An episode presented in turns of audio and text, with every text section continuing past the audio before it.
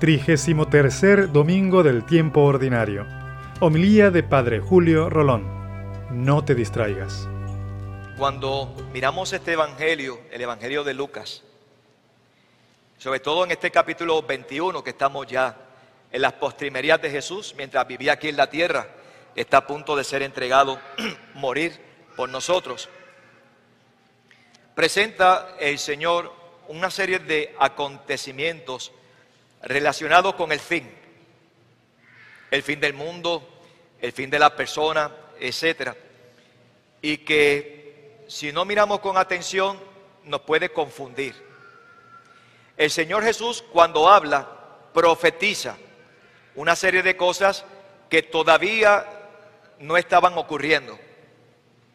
Cuando San Lucas escribe el Evangelio, habían ya ocurrido una serie de cosas y estaban comenzando a, hacerse otras.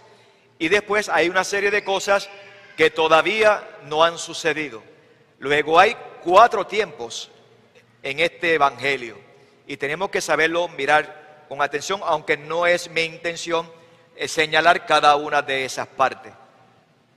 Lo que sí queda claro es que cuando Jesús dijo que del templo, de la belleza del templo, no quedaría piedra sobre piedra, lo pulverizarían. Eso ocurrió en el año 70 con los ejércitos de Vespasiano. Ustedes busquen en San Google o pueden buscar en San YouTube, porque ahora para mucha gente ese es Dios, esos medios, y usted pone Vespasiano y allí aparece la información de Vespasiano y dice que fue el que con sus ejércitos destruyó el templo de Jerusalén. Año 70, año, una fecha exacta. Y Jesús la profetizó. También el Señor habla de que habrá persecuciones. Eso ya cuando Lucas está escribiendo su evangelio está ocurriendo. Habla de terremotos, de grandes destrucciones, de guerras. Cada vez que yo leo este evangelio cada año, en ese mismo año como ahora, tantas guerras y situaciones, y ahora que de nuevo hubo la amenaza de guerra nuclear. Si se enteraron, hasta el Papa Francisco se preocupó. Por eso estamos rezando por la paz de Ucrania. Así que son eventos, son eventos, algunos son visiones enigmáticas sobre el final, y que también a su vez el Señor dice, pero aunque ocurran esas cosas, todavía el Hijo del Hombre no vendrá. El lenguaje es claro, pero Jesús, nuestro Señor, no quiere infundirnos miedo, sino una esperanza serena. Qué linda esa canción. Quizás alguno de ustedes se emociona porque le recuerda el momento del entierro de un ser querido. Tú nos dijiste que la muerte no es el final del camino. Siendo felices contigo sin padecer ni morir. Así tú vives tu fe, así yo vivo mi fe, desde la esperanza. Jesús, insisto, no quiere infundirnos miedo, pero sí nos pone en sobreaviso sobre falsas alarmas y sobre todo nos invita a ver este mensaje como un mensaje de salvación. No tengan miedo, no tengan pánico, ni un cabello de su cabeza perecerá. Con perseverancia salvarán sus almas. Y hablando de pelo, ustedes lo saben, ni un pelo se perderá ni un solo pelo se perderá. Fíjense que tú y yo que estamos caminando, a los que caminamos por este mundo en medio de tantos sustos y de tantas fatigas, nos interesa mucho saber que nuestro destino como incorporados a Cristo Jesús por el bautismo es un destino de victoria y de felicidad. Ese es nuestro destino. ¿Qué otro destino estamos pensando? Un destino de victoria y de felicidad. las penalidades, las dificultades, los dolores que tengamos que padecer, no tienen que desesperarnos. Así tendrán ocasión, dice el Señor, de dar testimonio, de dar el ejemplo. Es como cuando muere un ser querido, hace poco, cuando muere un ser querido, nos, duele, lloramos, pero no nos desesperamos, porque hay una vida eterna, hay una resurrección.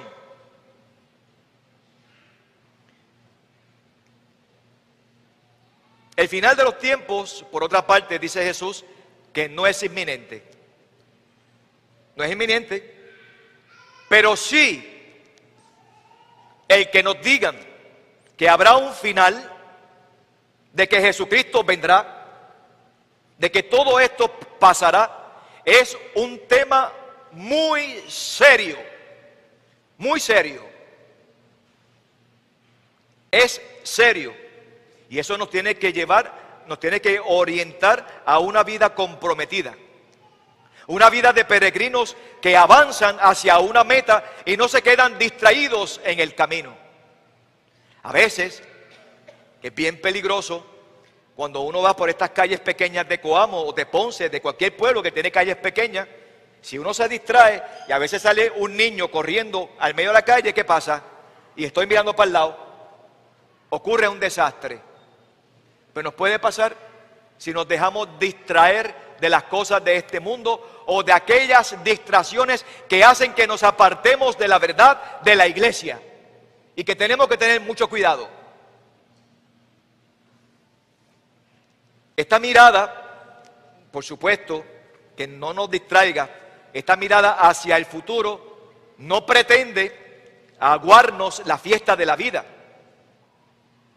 sino ayudarnos a ser sabios, sabios, no, al estilo de este mundo, sino al estilo de Dios.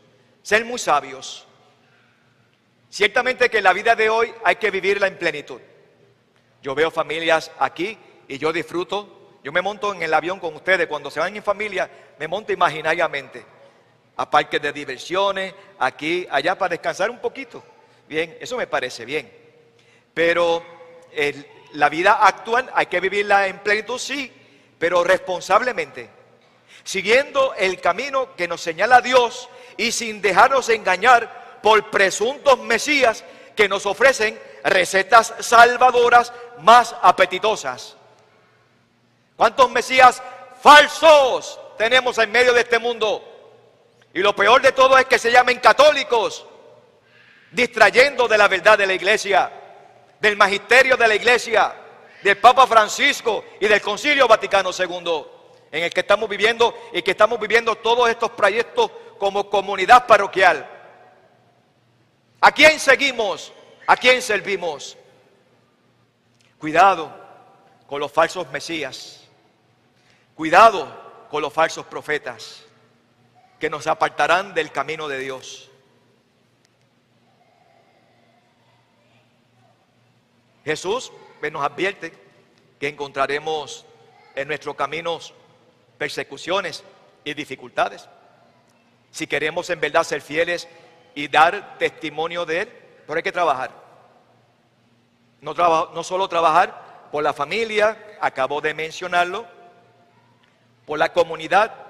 A veces se hacen muchas invitaciones a la construcción de la casa parroquial y llegan poquitos. Yo me imagino que los sábados es un día complicado, debo entenderlo así.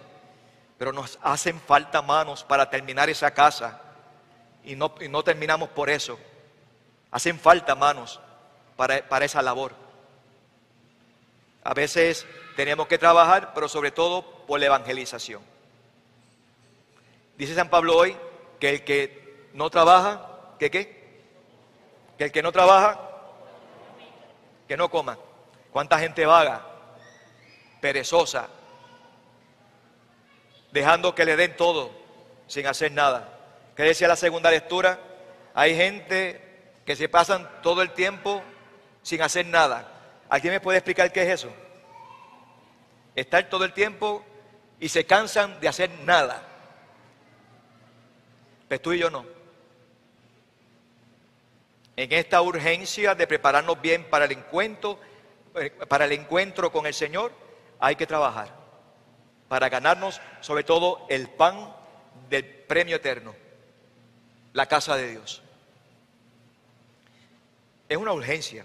Hoy la iglesia nos invita a que miremos cómo trabajamos, cómo cultivamos en la familia, en la comunidad y en el reino de los cielos, para que no olvidemos que estamos destinados a estar en la casa de Dios.